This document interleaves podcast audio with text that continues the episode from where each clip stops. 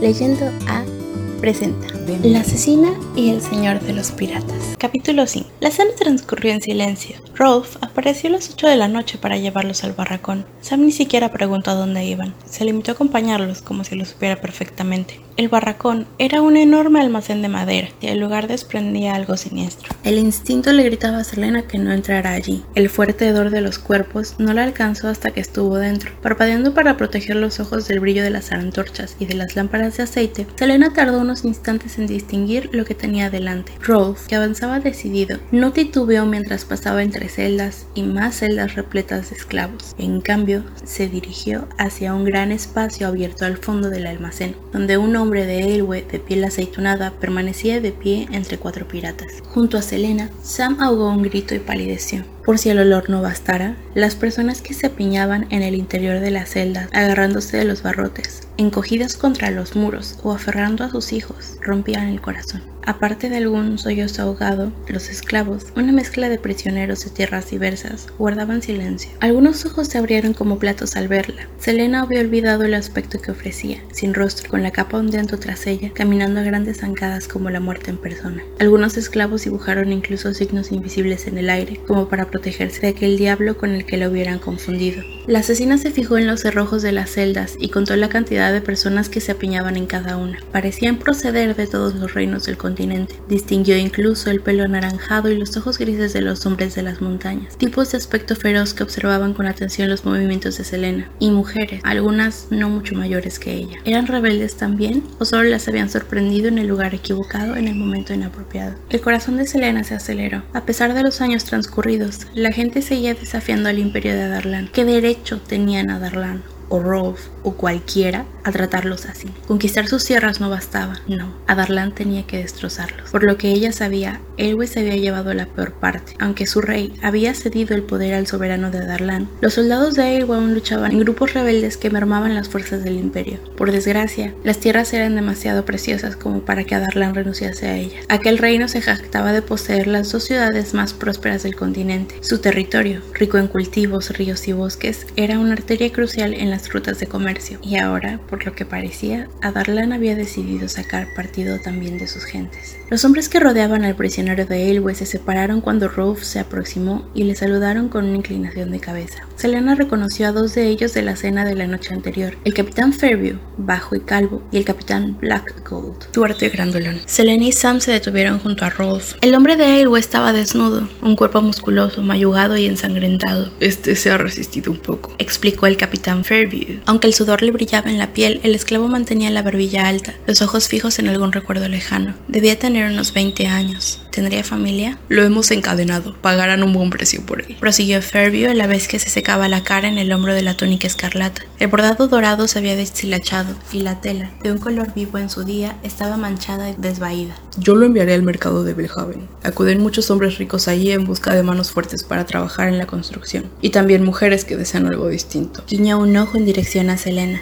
Una rabia incontenible invadió a la asesina, tan repentina que la dejó sin aliento. No se dio cuenta de que había cogido la espada hasta que Sam entrelazó los dedos con los suyos. Fue un ademán casual y cualquier observador externo lo habría tomado por un gesto de afecto. Sin embargo, Sam apretó los dedos de la asesina con fuerza. Se había dado cuenta de lo que Selena estaba a punto de hacer. ¿Cuántos de estos esclavos serán útiles en la práctica? Preguntó Sam al tiempo que liberaba los dedos enguantados de su compañera. Los nuestros irán todos a Riffhole, pero ¿este lote lo vas a dividir? Rolf respondió, ¿crees que tu amo es el primer rufián con el que hago negocios? Las condiciones son distintas en las diversas ciudades. Mis socios de Belhaven me dicen lo que buscan y yo se los proporciono. Si no sé dónde vender algún esclavo, lo envío a Calacuya. Si a tu amo le sobrara algo, enviarlos a Endovier sería una buena opción. A Darlan suele apretar el puño cuando compra esclavos para las minas de sal, pero mejor eso que nada. De modo que a Darlan no solo arrancaba prisioneros del campo de batalla de sus hogares, también compraba esclavos para las minas de sal de Endovier. ¿Y los niños? Preguntó Selena en tono tan indiferente como le fue posible. ¿A dónde van a parar? Los ojos de Rolf se ensombrecieron un poco ante aquella pregunta y dejaron entrever tanto sentimiento de culpa que Selena se preguntó si no se habría rebajado el tráfico de esclavos esclavos como último recurso. Procuramos no separar a los niños de sus madres, pero no podemos controlar lo que hacen en las subastas. Selena se mordió la lengua para no replicar y dijo, Ya veo, ¿son difíciles de vender? ¿Cuántos niños calculas que habrá nuestra remesa? Tenemos unos 10 aquí, contestó Rolf.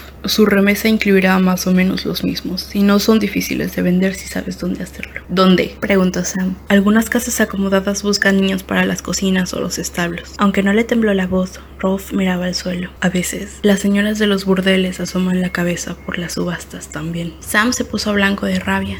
Si había algo que lo sacaba de sus casillas, un tema que Selena lo sabía, le hacía hervir la sangre, era aquel. Su madre había sido vendida a un burdel a la edad de 8 años, y a lo largo de sus escasos 28, había pasado de ser una huérfana en las calles de Riffle a convertirse en una de las cortesanas más solicitadas de la ciudad. Sam solo tenía 6 cuando su madre había muerto, asesinada por un cliente celoso. Y si bien la mujer había acabado por reunir algo de dinero con el paso de los años, no le había bastado para abandonar el burdel, ni para asegurar el futuro de Sam. No obstante, había había sido una de las favoritas de Arobin, y cuando el rey de los asesinos se enteró que la madre de Sam quería entrenar a su hijo, había aceptado. Lo tendremos en cuenta, apuntó Sam en tono brusco. A Selena no le bastaba con arruinar aquel negocio, ni de lejos. No se veía tantas personas allí prisioneras. La sangre le hervía en las venas, la muerte como mínimo era rápida, sobre todo cuando alguien como ella se encargaba de administrarla. La esclavitud, en cambio, condenaba a una persona a un sufrimiento sin fin. Muy bien, dijo Selena alzando la barbilla. Tenía que salir de ahí y sacar a Sam antes de que él también estallase. Un brillo mortal asomó los ojos de la asesina. estoy deseando ver nuestra remesa. Inclinó la cabeza hacia las celdas. ¿Para cuándo está prevista la partida de estos esclavos? Una pregunta peligrosa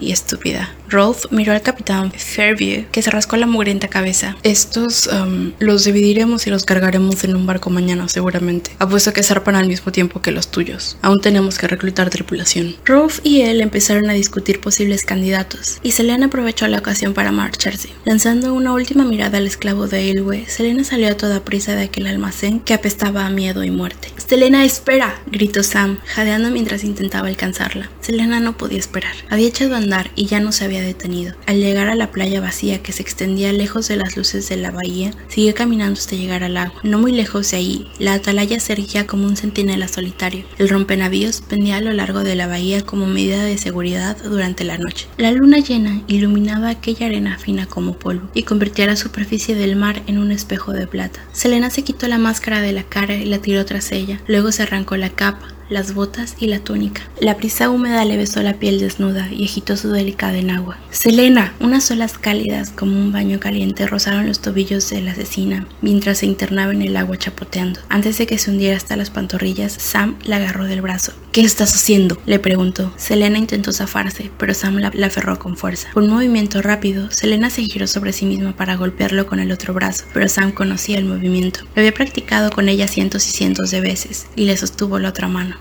Pidió Sam. Selena recurrió al pie para golpearlo por detrás de la rodilla y derribarlo. Sam no la liberó. Ambos cayeron al suelo entre salpicaduras de agua y arena. La asesina cayó encima del chico, pero él no perdió un instante para evitar que le propinara un codazo en la cara. La hizo girar estampándola contra el suelo. Selena se quedó sin aire. Sam se dispuso a agarrarla, pero la asesina se puso de pie a toda prisa y propinó una patada a Sam en todo el estómago. Maldiciendo, él cayó de rodillas. La espuma saltó a su alrededor, una lluvia de plata. Selena se acuclilló de un salto. La arena susurró bajo sus pies cuando se dispuso a atacar, pero Sam, que estaba esperando, la esquivó justo a tiempo y la sostuvo por los hombros para derribarla. La asesina supo que había perdido antes incluso de que él acabara de empujarla contra la arena. Sam le ciñó las muñecas y le clavó las rodillas en los muslos para evitar que Selena agarrara impulso. ¡Basta! Sam le clavó los dedos con fuerza en las muñecas. Una ola solitaria los lamió y los empapó. Ella se retorció, curvó los dedos para arañarlo, pero no pudo alcanzar las manos del chico. La arena se desplazó lo suficiente como para que ella encontrara una superficie firme en la que apoyarse y poder tirar de él, pero Sam la conocía bien, conocía los movimientos que hacía, los trucos a los que solía recurrir.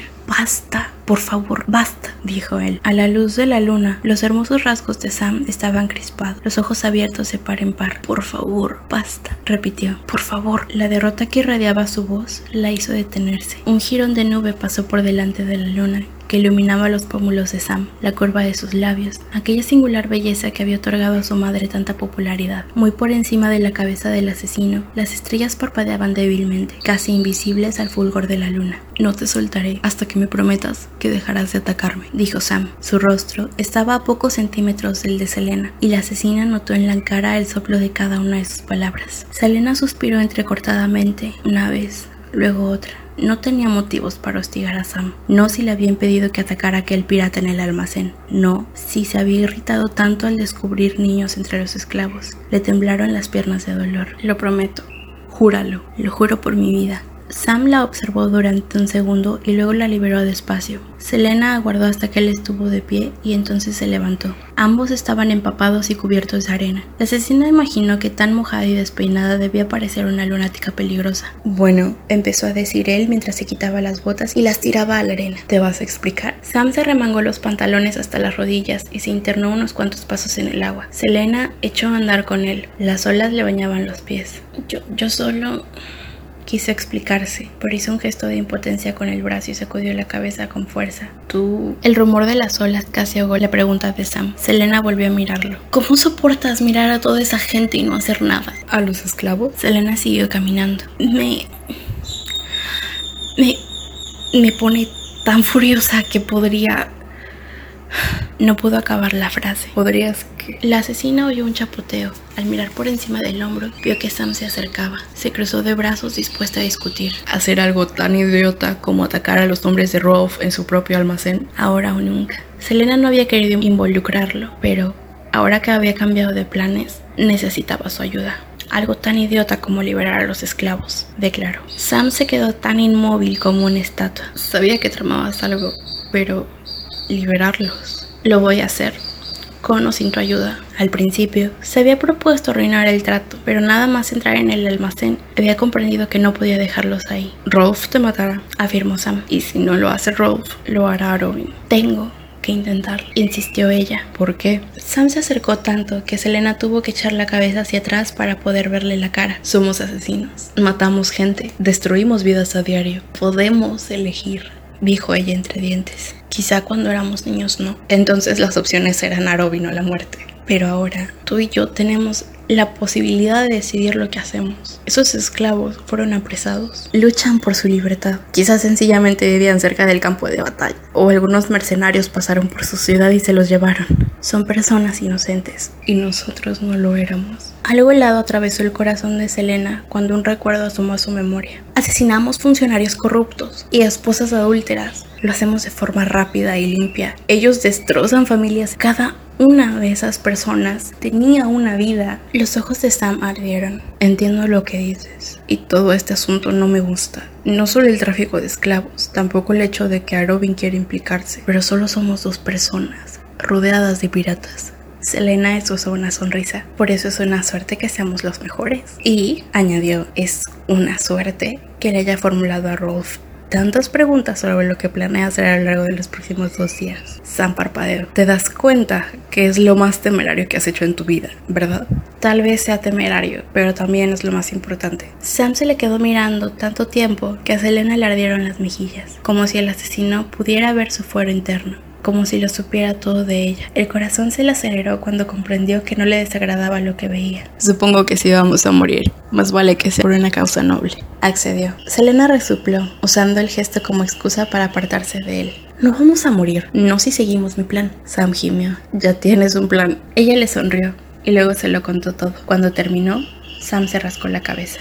Bueno, reconoció sentándose en la arena. Supongo que podría funcionar. Habrá que programarlo muy bien, pero... Pero podría funcionar. Selena se sentó junto a Sam. Cuando Robin se entere... Déjame a mí a Robin, puedo manejarlo. Siempre podríamos no volver a Rifle, sugirió Sam. ¿Qué quieres decir? ¿Escapar? Sam se encogió de hombros, aunque tenía los ojos puestos en las olas. Selena habría jurado que un leve rubor teñía las mejillas del asesino. Es capaz de matarnos. Si escapamos, nos perseguirá durante el resto de nuestras vidas. Aunque cambiáramos de nombre, nos encontraría. Y ella no pensaba renunciar a su vida así como así.